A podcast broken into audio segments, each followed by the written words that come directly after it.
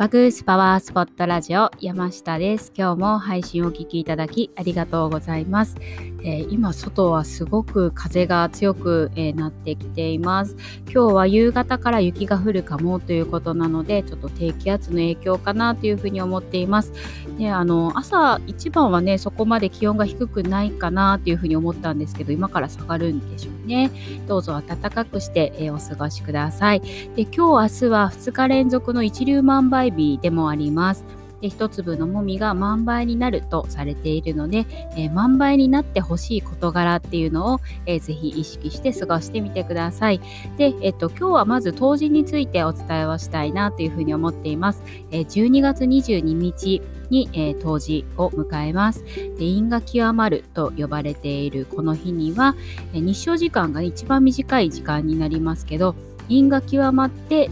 陽に転じる、えー、つまり一陽来福という意味がある、えー、日になりますがこの日を境に、えー、太陽の力が増して何事もこの日を境にプラスに転じ運気もどんどん上がるしかないというくらいに、えなっていくというふうに言われています。でこの日には皆さんもご存知の通り、ゆず湯に入り、かぼちゃを食べることで、え健康運、気運もアップしますので、えぜひぜひやってみてください。で柚子っていうのは、えー、血行を促して、えー、体を温める作用が優れています。疲れをとって元気を取り戻して、えー、柚子の香りっていうのは不安と緊張感を取り除いて安らぎを与えてくれる香りでもあります。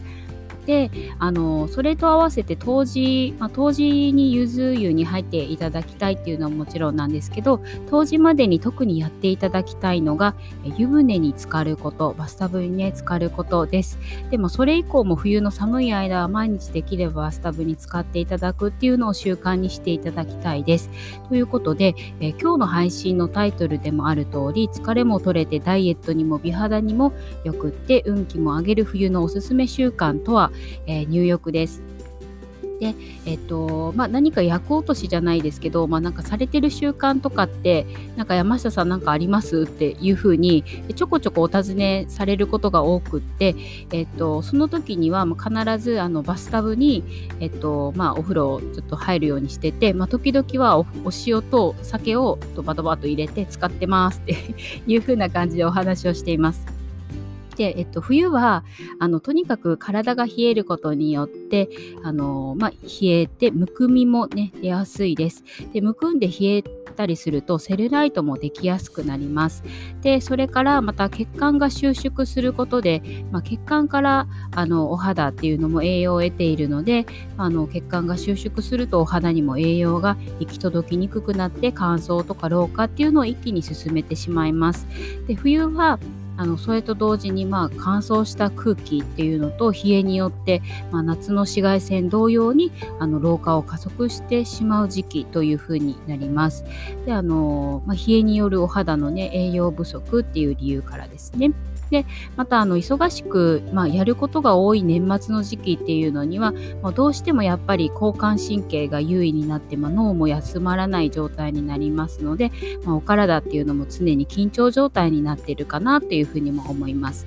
で緊張状態になってしまうとやっぱりあの血管がまたね収縮してしまったりとかあの体のこりにもつながってきます。なので、まあ、お風呂に入ることによってあの寒くて緊張状態の体っていうのが温まってあの緩まってくれますのででまたお風呂の水圧でむくみ解消っていうのにもとってもあの効果的です。でえっと、それから体が緩まって血行が良くなることでお肌にも栄養が行きやすくなってあの美肌作りにもとっても効果的です。でまた体温が1度上がることでも免疫力は30%もアップするというふうにも言われていますよね。なのであの感染症対策にもやっぱりおすすめの習慣かなというふうに